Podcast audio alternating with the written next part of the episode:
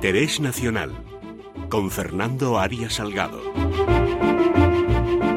Don Fernando Arias Salgado, muy buenos días. Buenos días, don Luis. Bueno, está Europa sumergida en una crisis mm, migratoria que ya no sé si tiene solución o no tiene solución. Mire, don Luis, el otro, la otra sesión que le dedicamos a, a los problemas de la Unión Europea se agravan por días, por dos razones. Los países que componen la Unión Europea más importantes, acabo de tener un, un ejemplo ahora en el Reino Unido este fin de semana, el Brexit no es viable en su concepción inicial y por lo tanto hay que cambiar el enfoque o Inglaterra, el Reino Unido va a la ruina desde el punto de vista multinacional. Segundo tema, Alemania. Usted en Alemania hay una verdadera revolución desencadenada, ya han analizado ustedes aquí muy bien cuáles son las causas originarias. Pero yo voy todavía a una causa más originaria, la guerra de Siria. ¿Comprende, don Luis? La guerra de Siria la provocan Francia y el Reino Unido después del desastre de Libia. ¿No comprende? Es decir, es una cadena en todo el Oriente Medio y en el Magreb que desencadena la ola mayor de emigración con dos facetas, refugiados y al hilo de los refugiados, inmigrantes, porque evidentemente no se puede vivir en una zona de guerra. Por lo tanto, esa, esa catástrofe migratoria se genera, en mi opinión, por errores estratégicos de los Estados Unidos, de Francia y del Reino Unido, fundamentalmente, con la abstención alemana en cierto modo, que no participa nunca en ninguna de las operaciones militares. No vamos a, ver, a, partir de qué gobiernos estaban o no, es igual, esto es una, una mecánica geoestratégica envenenada que todavía no está solucionada. Mire usted, sigue la guerra de Siria.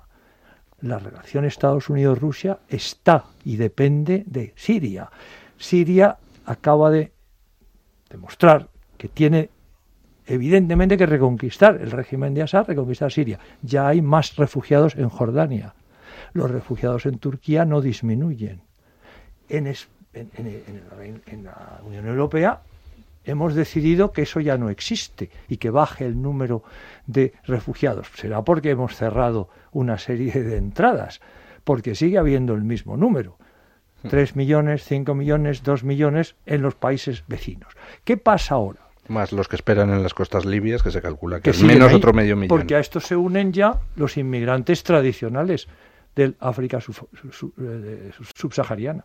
Entonces, el problema de la migración va a destruir la Unión Europea.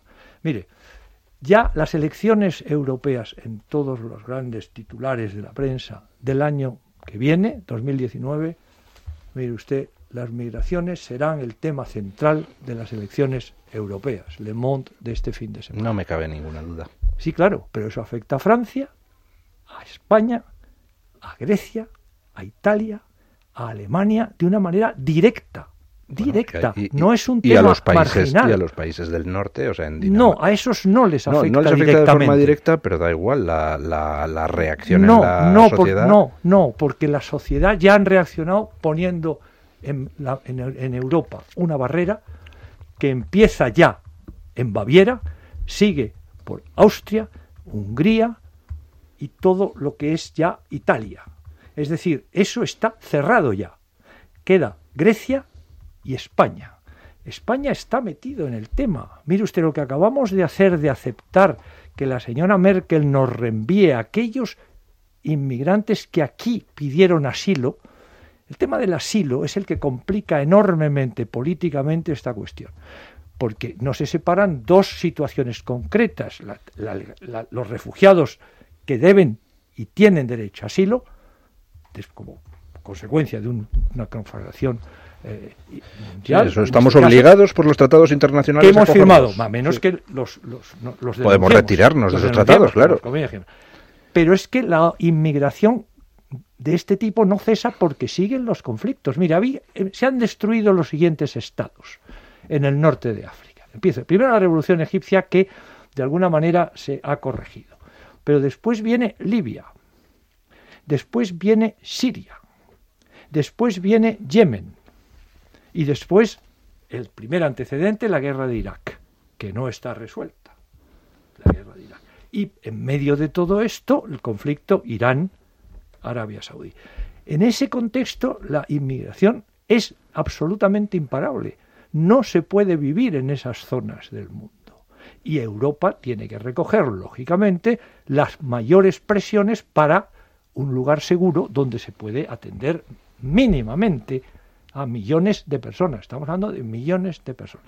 Claro, en medio de esta situación, la decisión de Alemania del año pasado de admitir un millón cuatrocientos mil refugiados, sin distinguir cuáles son refugiados de verdad, dónde estaban en Turquía, porque no nos olvidemos que Turquía tiene tres millones que pueden venir a Grecia mañana, porque no tiene más que abrir las puertas Turquía. Erdogan toma posesión el lunes que viene de la hiperpresidencia, como ya se llama, ¿no? La hiperpresidencia. Vamos a ver qué posiciones tiene Turquía respecto a la guerra de Siria, que tiene que cerrarse ahora para Rusia y para eh, el régimen de Assad, ¿verdad? Entonces, en este contexto es imposible una solución para las migraciones europeas. La única solución, que es la más simple siempre, cerrar las fronteras. Vamos a analizar quién tiene derecho a asilo y quién no lo tiene. Eso teniendo en cuenta que hay millones de personas desplazadas que tendrían derecho a asilo político, porque es un asilo político. El refugiado es un asilo político. En Europa este es el problema que tenemos. No es ni xenofobia, no es, es una dificultad material de asumir una inmigración provocada por conflictos que siguen vigentes. El Yemen sigue. En Libia, fíjese usted cómo está el tema en Siria, ahí tiene usted los bombardeos todo el tiempo ¿eh? de Israel, Irán, etcétera. Por tanto, este tema no tiene solución. ¿Qué le pasa a España, don Luis? Y para eso volvemos ya un poco a la cuestión. España es ya frontera exterior terrestre y marítima. Y tendremos que tomar medidas muy serias si no queremos que nos afecte esta ola migratoria. Pues tranquilos, que con Pedro Sánchez seguro que tomamos las medidas adecuadas. Gracias, don Fernando. Gracias a ustedes. Nos vemos el próximo sábado. Un abrazo. Les dejo con la jungla de asfalto.